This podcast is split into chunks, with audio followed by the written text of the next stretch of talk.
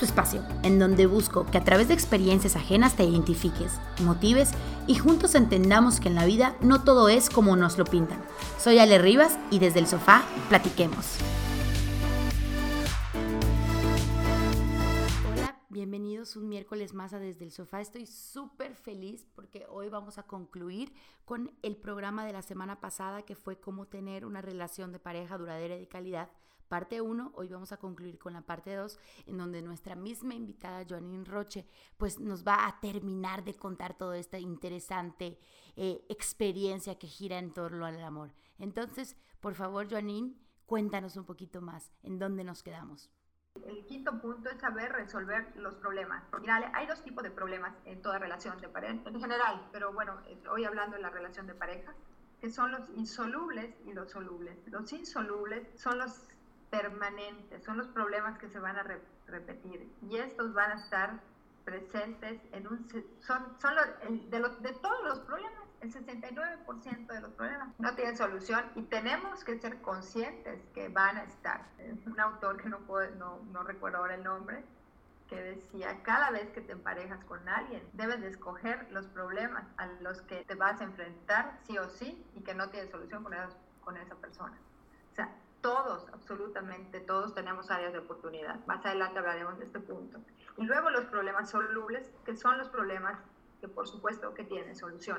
La forma como gestionemos la resolución o saber llevar esos problemas, ¿ok? Hacen una diferencia abismal para poder construir una relación de alta calidad. Los insolubles, por ejemplo, para que entendamos que es un problema insoluble, Ale. Un, un problema insoluble suelen ser de los sueños y los anhelos profundos de alguien. Por ejemplo, alguien que quiere tener hijos y alguien que no. Este es un buen problema. Quiero tener hijos y yo no. Eh, otro problema insoluble podría ser, yo jamás quiero pasar la Navidad en casa de, de mis papás y yo siempre la quiero pasar en casa de, los papás. Mi sueño dorado es solo estar con mis hijos y mi familia. Y es algo que el uno, una de las partes, lo, lo siente profundamente y el otro quiere casi, casi lo opuesto.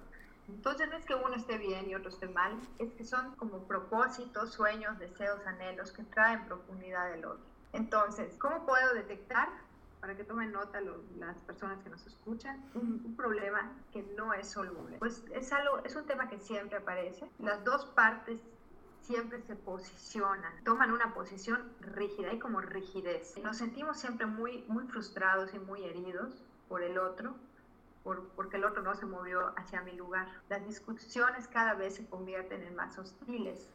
A veces, sin duda, utilizamos alguno de los cuatro jinetes y nos sentimos distanciados. Es como si cada vez que surgiera ese problema, yo me sintiera cada vez más frustrado y más frustrado. Es algo que estoy cargando constantemente. Los problemas insolubles, mira, vamos a verlo de esta manera. Te voy a decir que es como tener una enfermedad crónica. Tienes que aprender a vivir con ellos. Y tú, sí es muy importante, porque aquí es donde, donde hay que ver de qué lado más caliguana. ¿Por qué? Porque hay problemas, salen, que no es que yo no quiera a la persona. De verdad es algo con lo que yo no voy a poder vivir y yo tengo que ser sumamente honesta con la persona y conmigo misma. Por eso te digo, cuando elegimos a alguien, estamos eligiendo los problemas que va a implicar como una enfermedad crónica. Claro. estar con esa persona. Y tener en cuenta que no va a cambiar. O sea, no va a ser distinto. ¿Puedo o no, puedo vivir con esto? Claro, no es un tema de cambiar hábitos, no, es un tema de sueños y deseos, es un tema de a lo mejor de, de, una herida muy profunda que no se soluciona nada más con sentarme a conversar con la persona. No es, no, yo no tengo que convencer a la persona de eso, es algo que trae muy profundo. Entonces, este, ¿qué sucede cuando estamos las las parejas que saben darle un buen tratamiento a esto, lo veremos más adelante?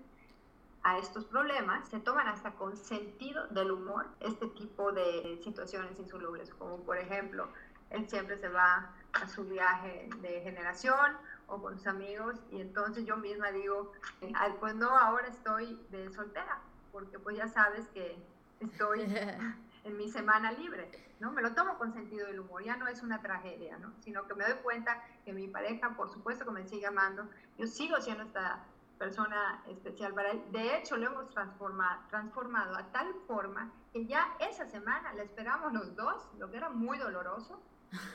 Lo esperamos porque esa semana nos da tiempo de extrañarnos. Empezamos a ver la belleza donde antes no la veíamos. Y luego están los problemas solubles, ¿sale?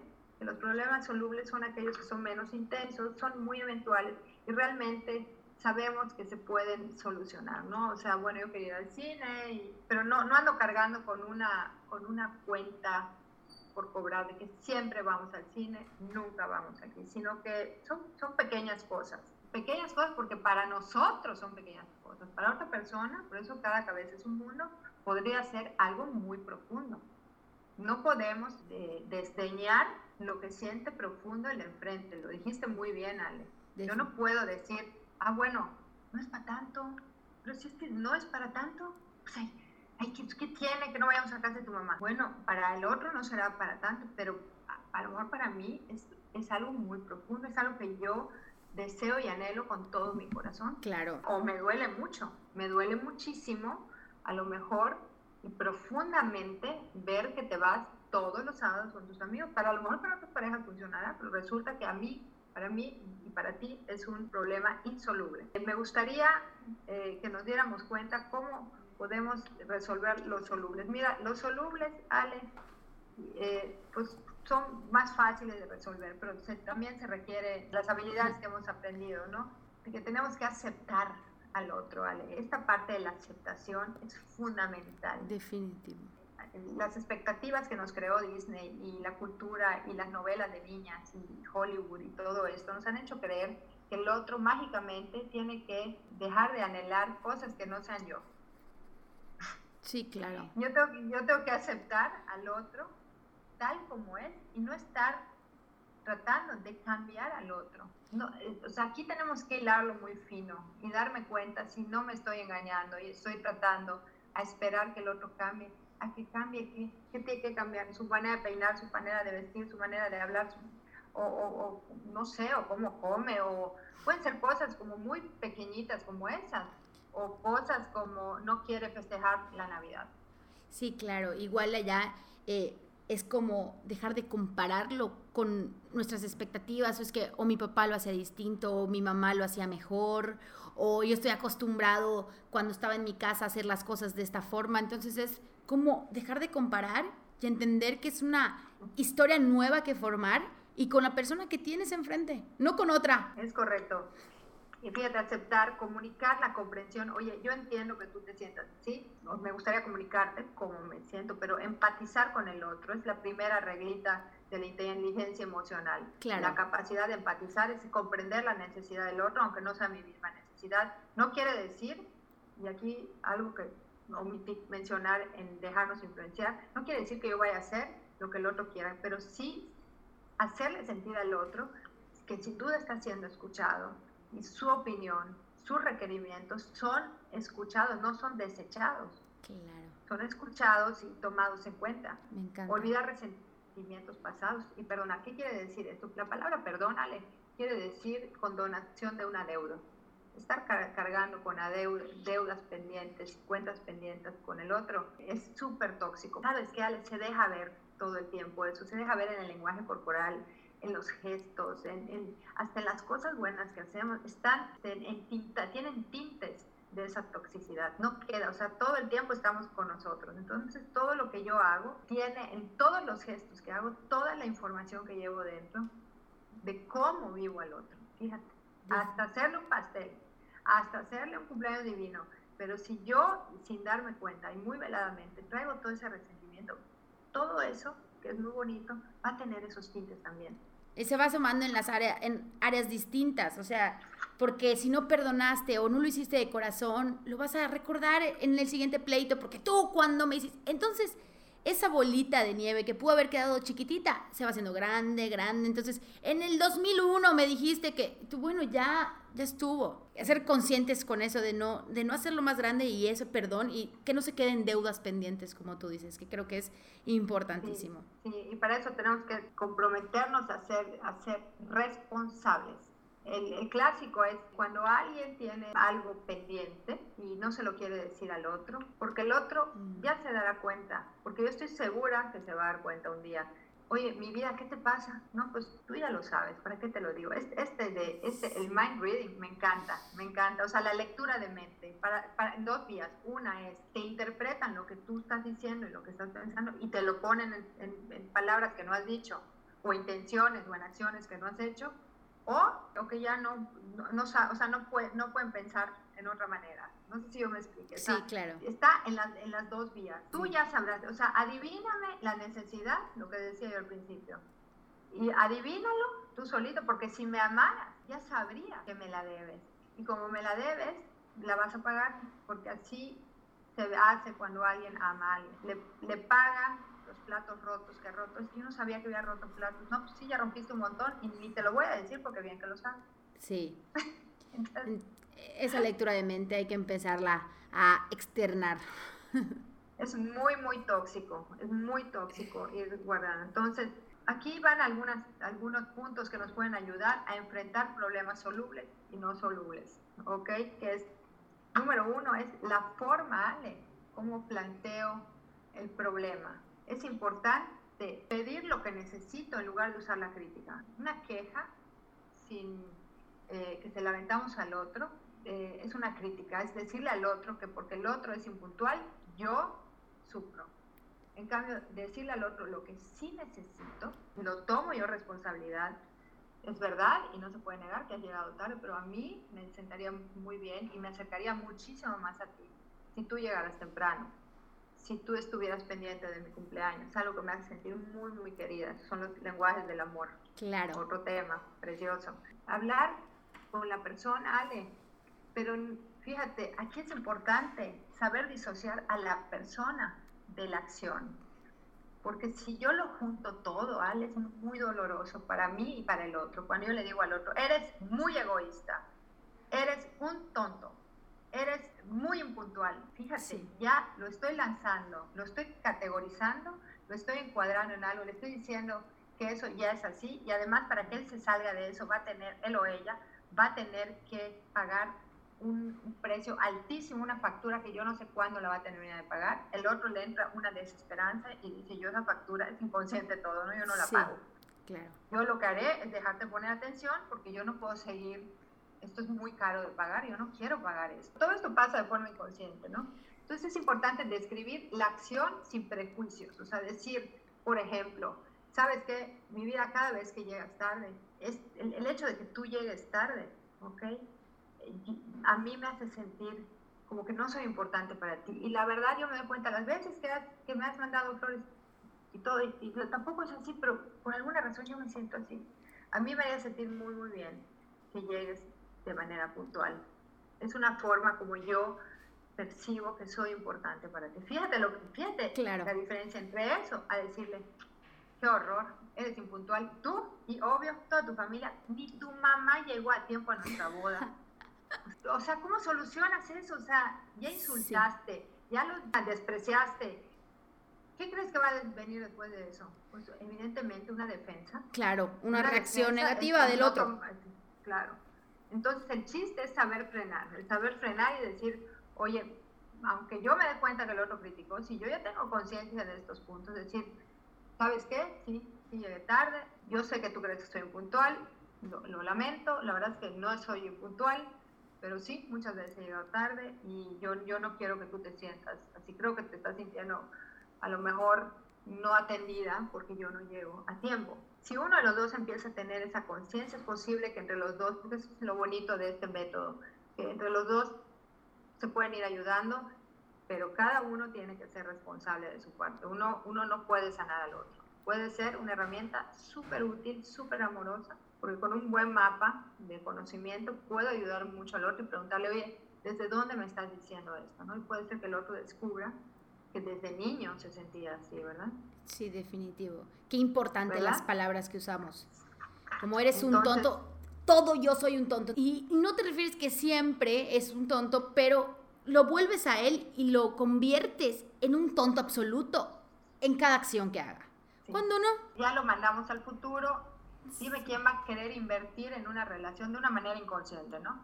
Dime qué, qué sistema inconsciente va a querer meter recursos de tiempo, de atención, de cariño, de, de, de todo en alguien que ya me desprecia, en alguien que ya me categorizó, ya me etiquetó, ya dijo que soy así y que además voy a tener, me va a costar muchísimo, mucho, es una inversión altísima, una factura muy alta de pagar. Claro. Porque te dicen, tú eres así, tú eres egoísta, siempre lo has sido y además no vas a cambiar. Tú eres un maleducado, siempre has sido así y además no vas a cambiar. Tú eres un impuntual. Bueno, como esas te puedo decir, ¿cuántas veces no, no lo hemos sentido, no lo hemos pensado? Esto no es que el hombre lo haga más, la mujer lo haga más, todos estamos, estamos allá, ¿no? Esa, es esa conciencia de darnos cuenta. Luego, ofrecer y recibir intentos de desagravio. El, el, darnos cuenta qué es lo que necesita el otro, Ale, qué necesito yo, ir preguntando. A veces se nos puede salir de las manos. Y mira, aquí viene un punto muy importante, es saber parar.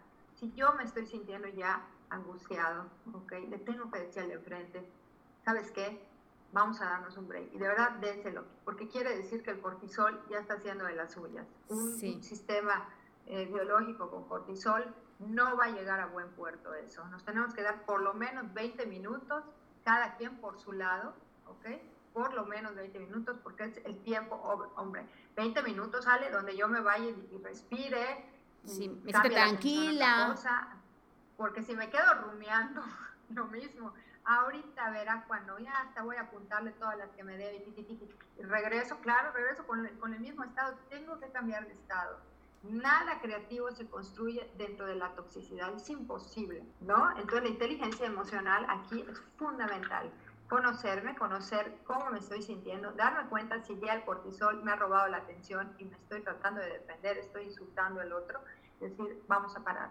Yo sé que tenemos muchas ganas de seguirle y solucionarlo ahora, pero eso no va a pasar y solo nos vamos a hacer muchísimo daño. Y decir cosas que no sentimos, hacer cosas que no queremos, y hacer sentir mal a otra persona y a ti mismo. Entonces, esos 20 minutos son obligatorios. Es correcto. Y fíjate, Ale, y esto nos lleva a un último paso, que es generar un compromiso. Que los acuerdos a los cuales yo llegue, tanto en soluciones, eh, perdón, en situaciones no solubles y en las solubles, eh, aunque yo, lo importante en los problemas no es tanto la resolución del problema en sí, es cómo lo abordemos, cómo lo transitemos, los acuerdos que hagamos y que los acuerdos se cumplan. Claro. Fíjate, no es tanto resolver el problema en sí, sino cómo los gestionamos. ¿Verdad? A lo mejor una situación, eh, por ejemplo, imagínate, yo quiero tener hijos y, y tú no. O sea, ¿cómo, cómo, ¿cómo vas a poder coincidir en ese punto de encuentro? Sí, no. Oye, y preguntarle al otro, oye, ¿qué quieres decir cuando quieres, que quieres tener hijos? Es que, y, y empieza a ayudar al otro, ¿por qué, qué, sientes cuando quieres tener hijos? Pues es que yo quería tener algo contigo que fuera para siempre y, y un sentido de pertenencia. Ah, ya te está diciendo qué necesidad está moviendo al otro y probablemente tú puedas llenar esa necesidad a través de, oye, ¿y no te gustaría, por ejemplo, poner un albergue? Que tú y yo juntos vayamos, no lo sé, Ale, y te vas a dar cuenta que realmente no era tanto eh, tener al hijo, sino lo que quería era llenar un sentimiento.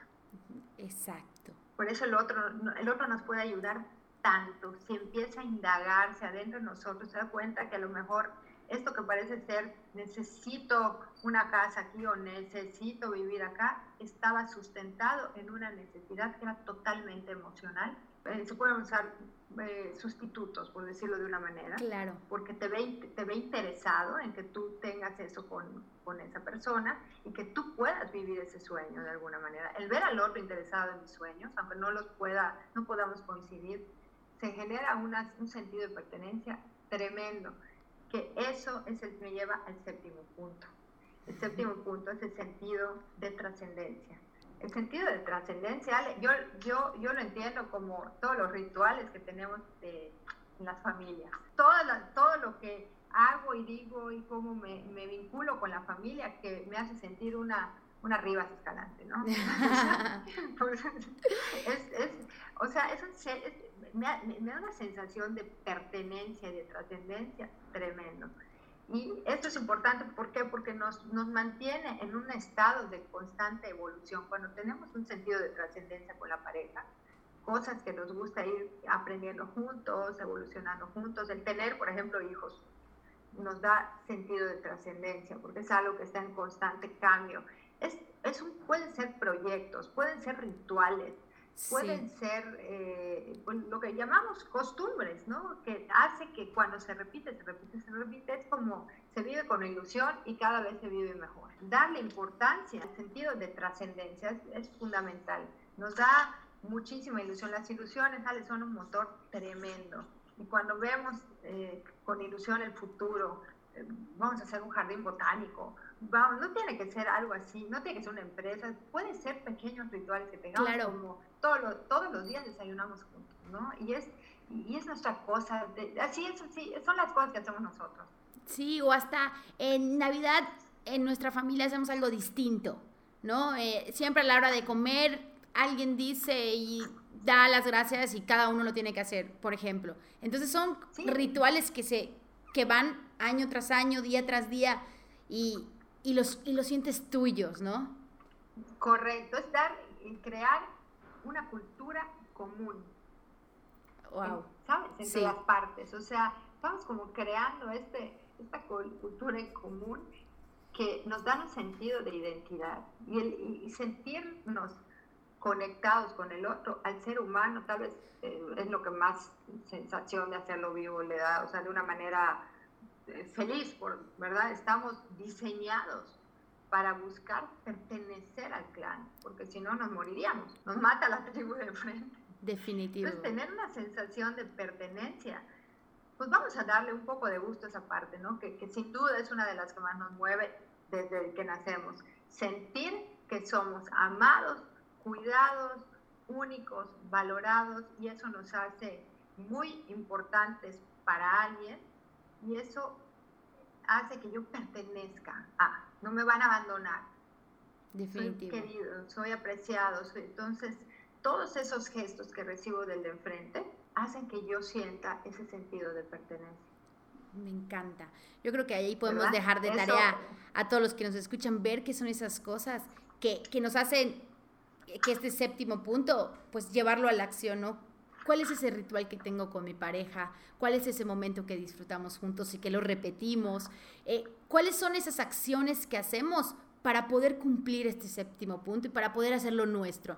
Y teniendo eso, pues, y buscarlo y fomentar que se haga y no, ay, no, dejarlo pasar. O, ¿sabes qué? Esta vez me da flojera eh, desayunar juntos, si era como un ritual que siempre lo, pues lo tienen, ¿no? Entonces sí, ser muy conscientes de qué es eso que nos, que nos hace sentirnos unidos, ¿no? Ese ritual que tenemos, ese proyecto que abandonamos, pues retomarlo, ¿no? O sea, hacer esas cosas para tener y crecer juntos y que estén en la misma sintonía en eso. Yo creo que de ahí se puede aprender muchísimo de la pareja. Es que esos rituales sale, mantienen, los rituales hacen, generan hábitos, ¿no? Y eso mantiene este, a la pareja unida. Pero qué, qué, qué increíble poder generar todos estos puntos, o sea, aceptar que va a haber, el, voy a decir, el error.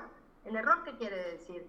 Puntos de no coincidencia y puntos de divergencia. Los vamos a aceptar, los vamos a tomar, vamos a aceptar al otro. ¿verdad? Vamos a saber pulir, tener nuevas habilidades donde no nos estemos lastimando y además poder expandir aquellas donde sí coincidimos a través de rituales, a través de crear una cultura que nos dé una sensación de identidad y sobre todo, fíjate, esta parte entender la función de la pareja. Importantísimo. Saber qué función cumplo yo y cuál función cumples tú. ¿No si me. Sí, claro. Un ejemplo podría ser, imagínate en una pareja, por ejemplo, él, él es encargado de ser el proveedor económico de la familia o ella. Yo tengo unos, unos conocidos que me, me, me encantan, viven en Estados Unidos. Ella es una CEO de una, de una empresa multinacional y él es el ama de casa. Qué no bonito. Ale, no, tiene asumidísimo, porque lo han conversado, se ve que son una pareja consciente, que tienen sus diferencias, todo, pero si tienen un profundo respeto, jamás se han demeritado, jamás. eh, han sabido transitar las diferencias y tienen muy asumida la función que cumple cada una de las partes. Entonces los ves como muy compenetrados. O sea, es una pareja a prueba de bombas, no hay nada que se interponga. O sea, ya no va a pasar que alguien diga, ay, qué horror porque él hace esto y ella hace, ah, seguro es un, un bandilón. Se están tan compenetrados que eso se siente. Cuando estás con ellos, ves, ves una pareja, equipo, fuertísimo. Esas parejas que dicen, no entra nadie. O sea, o sea, no es impenetrable. Han pasado por temas de salud fuertes, han pasado por temas económicos fuertes. Es impenetrable. ¿Por qué? Porque cumple con estos siete principios, fíjate, y lo tiene de una manera natural, no, no, creo que ellos hayan Ahí le pasamos el capítulo. Entonces, este, bueno, pues básicamente, Ale, estos son los siete puntos, me gustaría resumirlos para que las personas que nos escuchen los tengan muy claros, son los siete puntos que nos ayudan a tener una relación de alta calidad según el Instituto del Dr. John Goldman. Son los mapas del amor, que es conocer profundamente al otro, cultivar el cariño y la admiración, siempre acercarme al otro, ¿verdad? Acerca qué necesitas, conocer al otro, o sea, no, no, no amurallarme, dejar que la pareja influya en mí, o sea, aceptar las, todo lo que tiene para darme, ¿verdad? Y yo poderle decir qué es lo que necesito, pero estar abierta a recibir y a escuchar. Eh, saber resolver los problemas solubles y los insolubles, entender la diferencia entre uno y otro, saber cómo salir de ese estancamiento que nos puede generar los no solubles, ¿verdad? Ya hemos visto un mini proceso en el Inter de cómo se puede hacer y crear, el número siete, este sentido de trascendencia. Estas siete reglas, sin duda, y si las entendemos, sobre todo comprenderlas, no es para que ahora mismo rápido voy a ir paso uno, paso dos, sino que yo poco a poco les, invito a que lean eh, este libro se llama Las siete reglas de oro de toda pareja, algo así, del doctor John Gottman. Este, es muy útil para ejercicios. Eh, yo lo expongo aquí porque es algo que, que, me gustó compartirlo hoy, ¿no? Para que entendamos un poquito cómo nos han educado y qué podemos hacer para, para poder corregir percepciones que tenemos que no sabíamos que teníamos. Me gustaría concluir, bueno, habiendo hecho este resumen y entender que las, las principales dificultades que tenemos en las relaciones de pareja, Ale, y en general, pero bueno, de pareja, que estamos hablando de pareja, es para mí la número uno, uno, uno, uno, ¿sabes qué? Es, es no aceptar. Sí. Es la no aceptación, esta ya de mi cosecha, o sea, este, Me encanta. de verdad, no aceptar, o sea, no aceptar y además utilizar los cuatro jinetes para que el otro cambie es que es increíble, que ni cuenta nos damos. O sea, este, muchas veces estamos solo esperando que el otro cambie. Y estás esperando como que a ver si se da cuenta. Porque está, no sabes la cantidad de casos que veo en el consultorio y fuera del consultorio. O sea, que estás a ver, a ver si ahora sí se da cuenta. Dale que lo haga, que lo haga, ah, que lo haga. A ver, que se dé cuenta. Que se dé cuenta de qué y si no se da cuenta, ¿cuánto tiempo ya invertiste tú? Y tu vida es tu vida la que estás experimentando y estás permitiendo transitar, esperando a ver si el otro se da cuenta de no sé qué, que obviamente no se lo quieres decir, o porque si te quisiera ya se hubiese dado cuenta, fíjate la percepción. ¿Y, y por qué se tendría que dar cuenta? Si siempre le ha funcionado, si llevas 25 años de relación, si siempre la, hasta el día de hoy no he tenido que cambiar nada porque lo iba a cambiar. Es muy poco probable, ¿verdad? No me, no me odien, por favor, que el, otro cambie, ¿verdad? Y, aquí tal vez podríamos instalar algo que Rumi, Rumi era un, este, un yogi que ya se murió hace como 3.000 años, y decía, fíjate, debes de quitar las barreras que te impide amar al otro tal como es, o amarte a ti tal como es, o sea, quitar las barreras que te impiden aceptar, amar al otro tal como es, entendiendo que las barreras no son los cuatro jinetes, ¿eh? esos son errores en cómo nos comunicamos. Aceptar al otro y decir, pues es que al otro no le gusta, no le gustan las celebraciones sociales, no le gustan, ese es un gran insoluble que escucho muchísimo. Hombres que dicen, ya no quiero ir a una boda más. no quiero una boda más y se la van guardando, se la van guardando, se la van guardando. no, no sé si me explique, ¿no? Claro. Yo no estoy diciendo que sí vayan o que, o que se posicionen, sino que aprendamos a llegar a, a, esos acuerdos. O sea, a lo mejor si es tus mejores amigas y el grupo de las cinco más queridas, claro que sí, pero no voy a ir a todas. El entender, el hacer estos acuerdos, Ale, es importante y sobre todo llevarlos a cabo. O sea, yo he llegado a un acuerdo, no hay nada más tranquilizador, pero es importante la gestión. Sí, de, respetar ese acuerdo. Si ya llegamos a un acuerdo como consecuencia de un conflicto o de una, a una diferencia, respetemos ese acuerdo. Porque en el momento que ese acuerdo se rompe, sientes que el interés es nulo hacia la otra persona. Claro, si hemos acordado, mira, yo, hay, hay cosas que se tienen que acordar y que dices, sí o sí, esto se tiene que cumplir. Jamás nos volveremos a hablar a través del desprecio. Esto no puede pasar, porque esto, esto es un veneno. Esto es un veneno. Es que no, pero es que yo ya hice todo para construir la relación. Sí, pero mientras sigue este veneno, ¿sí me explico? Porque tenemos que saber calibrar, que no es lo mismo meter un veneno, ¿verdad? A, este, y esto lo que, es lo que dice el doctor John Gottman, dice, una infidelidad se puede transitar un desprecio constante, muy pequeñito en forma de gesto, mata la relación. qué, fuerte, porque creemos que son las cosas grandes como una infidelidad lo que destruye una relación no es eso. Una, una, infidelidad es porque es una consecuencia de que nuestra relación se ha ido degradando al punto que una de las partes o las dos partes están poniendo la atención y sus ilusiones en otro lugar. Están tratando de llenar esa necesidad de sentirse identificados con alguien en otro espacio. Definitivamente, qué bonito.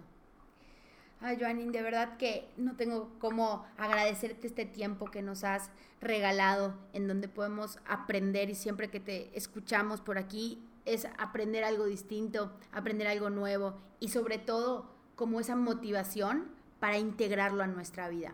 No nada más de llevarlo y escuchar y que nos convenza, sino hacer ese ejercicio de llevarlo en nuestro día a día, de que sea parte de nuestra vida para poder mejorar nuestras relaciones, para poder mejorar nuestras relaciones de, pareja y que se va a traducir definitivamente en tener una vida más linda, en una vida más amorosa, en una vida con, que va a fluir de una manera mucho más armoniosa que el resultado es que yo esté muy contenta y que me sienta tranquila y creo que eso es lo que, lo que buscamos y lo que queremos. Sin duda, Ale. Bueno, eso ya habíamos comentado, ¿verdad? La vez pasada, que a mí fue algo, un dato que me, impactó mucho, ¿no? Que, este, que al final, este, la Universidad de Harvard, que son, son, son, muy, muy puntuales en su información, descubre que lo que realmente hace ah, verdaderamente con una, eh, feliz o con una sensación de bienestar al ser humano este, es tener relaciones de alta calidad y dice, y de esa felicidad, si usted tiene pareja, el 90% proviene de cómo percibe usted esa relación. Entonces, pues como que, ural. Sí. sí vale la pena invertir en entender cómo funcionamos, número uno, cómo hemos sido eh, criados, así decimos, vamos a criarlos. vamos a criarlo. y número tres, ¿qué podemos hacer al respecto? O sea, ya tenemos todo, nos tenemos tenemos todo en nuestras manos. Necesitamos ahora la decisión, decidir que se mueva una emoción adentro que, nos haga decir sí o sí, sí o sí, utiliza estas estrategias, la disciplina para llevarlas a cabo, porque no nos van a dar ganas en principio, ¿vale? ¿Tú crees que a alguien le va a dar ganas de no estar diciendo eres un impuntual cuando solamente así se sabe expresar? Pues no, no.